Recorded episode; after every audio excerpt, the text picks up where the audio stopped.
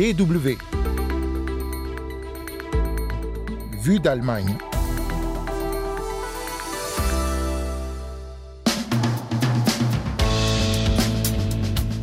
Ils ont décidé de bloquer Berlin pour dénoncer l'inaction climatique du gouvernement allemand. Dans ce numéro de Vue d'Allemagne, on s'intéresse au mouvement Letzte Generation dont le mode de contestation divise l'opinion. En deuxième partie de ce magazine, reportage dans le sud-est de la Turquie, dévasté par un séisme début février. À Antakya, les habitants n'ont pas vraiment la tête aux élections présidentielles et législatives prévues le 14 mai. Vous écoutez Vue d'Allemagne, c'est Anne Le au micro. Willkommen et bienvenue.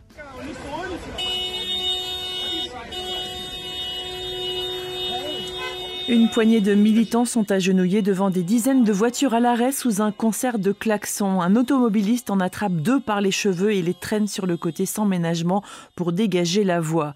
À un autre endroit de la ville, deux policiers saisissent un homme par les bras et la tête pour le décoller du sol où il est assis. Le militant se laisse emporter en laissant échapper un cri de douleur. Des scènes de ce genre, on en voit beaucoup ces jours-ci sur Internet. Elles montrent l'ambiance qui règne actuellement dans la capitale allemande où plus de 500 membres du mouvement autoproclamé dernière génération avant le basculement, ont lancé lundi des opérations de blocage dans une quarantaine d'endroits. Jacob Bayer est l'un des porte-parole du mouvement.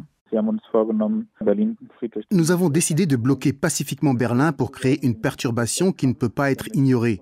Nous voulons que le gouvernement se mette enfin à bouger, qu'il commence à protéger notre environnement vital ou bien qu'il convoque un conseil citoyen s'il constate qu'il n'en est pas capable. Nous faisons de la résistance, nous protestons et nous ne partirons plus. akzeptieren und wir gehen nicht mehr weg. Les activistes justifient leur détermination par l'urgence de la situation. Les objectifs climatiques de l'Allemagne sont en danger. Le pays doit réduire d'ici à 2030 ses émissions de gaz à effet de serre d'au moins 65% par rapport au niveau de 1990. Il veut aussi atteindre la neutralité carbone d'ici à 2045. Or, le rapport rendu la semaine dernière par le Conseil des experts du climat, qui est chargé d'évaluer l'action gouvernementale, est sans appel. L'Allemagne n'est pas sur la bonne voie pour atteindre ses objectifs. Pour le mouvement Let's qui est composée de jeunes, mais aussi de citoyens plus âgés, inquiets de l'avenir de leurs enfants, il est temps de réveiller le gouvernement. La catastrophe climatique commence déjà maintenant avec un réchauffement mondial de 1,2 degré. Si on dépasse les points de basculement, on risque d'avoir un monde à 3, 4, voire 5 degrés. Ça veut dire qu'on s'enfoncera dans des famines, des catastrophes et des guerres. C'est pour ça qu'on doit tout mettre en œuvre dans les deux prochaines années pour l'éviter. Comme d'autres mouvements pour le climat, Letzte Generation a opté pour des actions de désobéissance civile fortement médiatisées. Une stratégie relativement récente qui marque une rupture par rapport aux anciens mouvements écologiques, comme l'explique Anaëlle Vergonjane.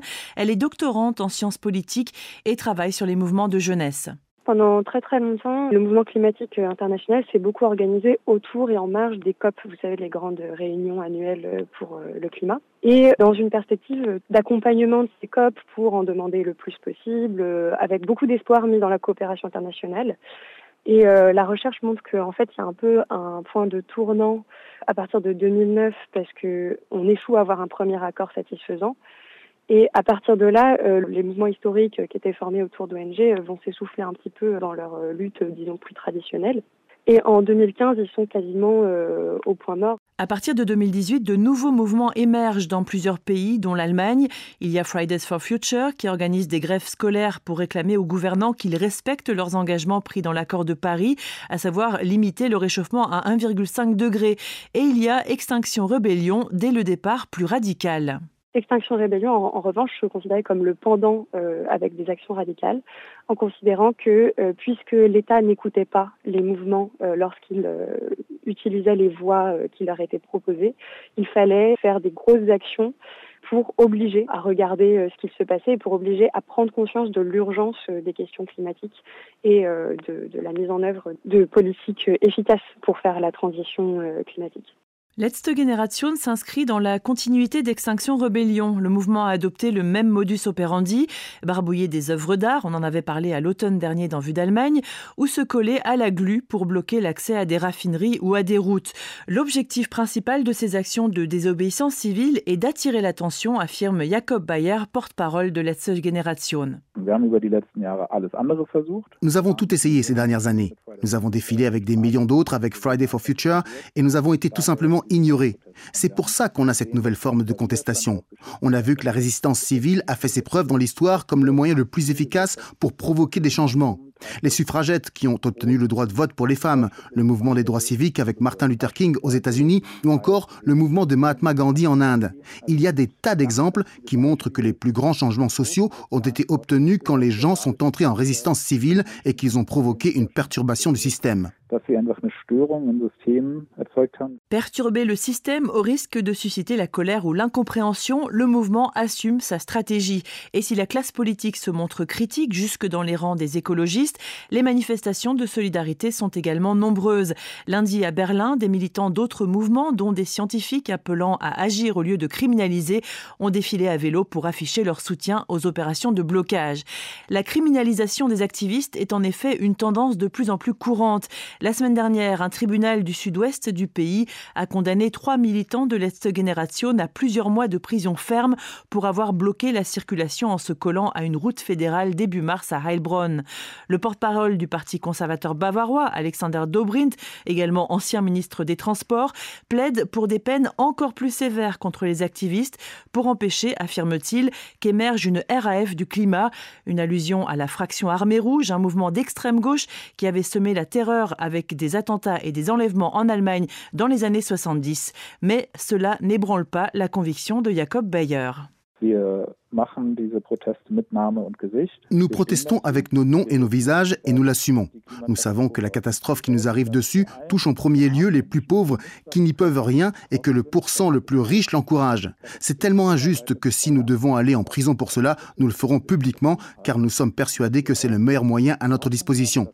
Et nous avons l'espoir que si les gens voient que nous allons en prison pour la survie de tous, ils se disent que c'est injuste et nous soutiennent dass Menschen dann sagen, das können wir nicht hinnehmen, wir unterstützen euch jetzt. Letzte Génération est bien décidée à tenir son siège jusqu'à obtenir la mise en place d'un conseil climatique citoyen chargé d'élaborer des propositions pour obtenir la sortie des énergies fossiles d'ici à 2030. Il faudra pour cela un accompagnement médiatique massif, insiste Jacob Bayer, pour contraindre le gouvernement à mettre en œuvre les mesures à une vitesse sans précédent.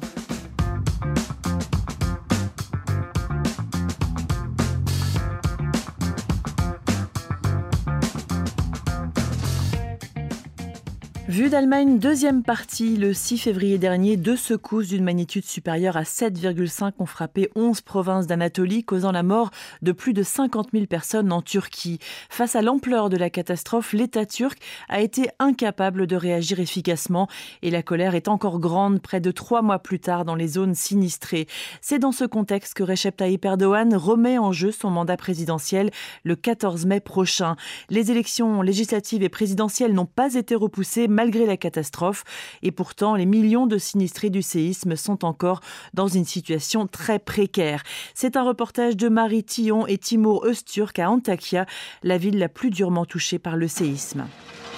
À Antakya, trois mois après la catastrophe, la ville est méconnaissable. Les décombres des immeubles détruits par le séisme disparaissent peu à peu. Des pelleteuses creusent dans le béton, les gravats sont emportés par des camions. On abat aussi des bâtiments encore debout, mais trop endommagés pour être à nouveau occupés. Des pans entiers de la ville sont rasés, mais une partie des habitants vit encore au milieu de ce champ de ruines. Jan Suleiman campe avec sa famille près de son ancien immeuble. Quelques commerces sont réouverts, des affiches électorales ont été collées pour les élections, mais la plupart des habitants du quartier sont partis. 50% de la population de la ville a fui. Ceux qui restent ici sont désespérés, ils n'ont pas le choix ou alors ce sont des personnes qui veulent protéger leur maison ou leur magasin contre les pillages. La plupart des gens ici sont sur le point de craquer, même les plus euh, sains d'esprit commencent à devenir fous. Où qu'ils aillent, ils ne voient que la destruction, le désespoir des autres qui leur rappellent leur propre désespoir. Et dans ce contexte, est-ce que vous vous sentez concerné par les élections du 14 mai? On va voter bien sûr, mais on ne sait pas où seront les bureaux de vote. Est-ce que ce sera comme d'habitude dans les écoles? On n'en sait rien. Mais que la politique ait repris aussi vite le dessus dans l'actualité, si peu de temps après le tremblement de terre, ce n'est pas très correct pour les gens d'ici. Ça ne se fait pas. Bien sûr que c'est important de parler de politique, on va peut-être changer d'air, personne ne peut euh, le prévoir, mais pour moi, l'important n'est pas que le gouvernement change ou non, Ce qui importe avant tout, c'est que le gouvernement fasse son travail ici. Honnêtement, je n'ai pas que ça à faire de regarder les panneaux électoraux. Je n'ai absolument pas la tête ni le temps de regarder telle ou telle campagne d'affichage électoral. Je suis euh, déjà assez occupé à me soucier des gens autour de moi et de leur maison. J'essaye juste de rester en vie. Le 14 mai prochain, les sinistrés du séisme voteront pour élire le président de la République turque, en même temps qu'ils désigneront les députés de leur circonscription. On compte plus de 2 millions de déplacés internes depuis le tremblement de terre, et s'ils ne sont pas inscrits sur les listes électorales de la commune où ils ont trouvé refuge, ils devront retourner voter à leur ancienne adresse. De nombreux sinistrés vivent encore dans des camps, sous des tentes, dans des conditions précaires et sans moyens de transport. Nous nous trouvons dans l'un de ces campements à quelques kilomètres du centre-ville d'Antakya. 1500 personnes vivent ici sous des tentes. Des toilettes, des douches et des cuisines ont été installées, des conteneurs aussi pour donner cours aux plus jeunes. Ils sont plus de 300 enfants dans ce camp. Croyez-moi, je n'arrive pas à penser à autre chose qu'à mes enfants. La santé et l'éducation des enfants, c'est tout ce qui compte. Si davantage de cours pouvaient être dispensés ici, nous serions très heureux. L'école manque aux enfants. Pour le moment, il n'y a que des classes pour les plus petits. Les élections, franchement, je n'ai pas la tête à ça pour l'instant. Même si pour de nombreux rescapés, les élections ne sont pas une priorité, Eran Biner, au contraire, fait partie de ceux qui attendent le scrutin avec impatience. Avocat au barreau de la province d'Antakya, il travaille bénévolement depuis le séisme. Avec d'autres avocats volontaires, ils apportent une assistance juridique aux rescapés et récoltent dans les ruines des preuves de la fragilité des immeubles. Son but? Poursuivre en justice les promoteurs immobiliers qui n'ont pas respecté les normes antisismiques, avec la complicité des autorités. Les habitants de la région se sont encore plus politisés après le tremblement de terre. Ils sont en colère contre le gouvernement. Antakya était déjà une ville d'opposition, mais ce séisme nous a fait réaliser beaucoup de choses. Les équipes de recherche et de sauvetage et du Croissant Rouge sont arrivées ici trois jours seulement après la catastrophe. Les gens ne l'oublieront pas. Deuxièmement, la plupart des bâtiments détruits appartenaient à des hommes d'affaires proches du gouvernement. Ce que l'État devait faire, c'est identifier et démolir les constructions illégales et non pas régulariser ces constructions en promulguant une loi d'amnistie. Le gouvernement a dit, si vous payez, nous régulariserons votre bâtiment. Nous avons vu ce qui s'est passé. Une secousse et tous ces bâtiments se sont effondrés. Les gens ne pardonneront pas ça non plus. Tous ceux qui vivent avec cette colère et cette douleur attendent les élections. Beaucoup de nos concitoyens veulent demander des comptes au gouvernement en votant. Si je peux parler en mon propre nom, je suis également quelqu'un de politisé et un opposant. Ma colère n'a fait qu'augmenter après ce tremblement de terre. J'attends le jour des élections avec impatience. Marie Tillon et Timur Osturk à Antakya pour la Deutsche Welle. Et c'est déjà la fin de ce magazine. Merci à toutes et à tous de l'avoir suivi. La semaine prochaine, vous retrouverez Hugo Flotta-Talon pour un nouveau numéro de Vue d'Allemagne. D'ici là, portez-vous bien. Tchuss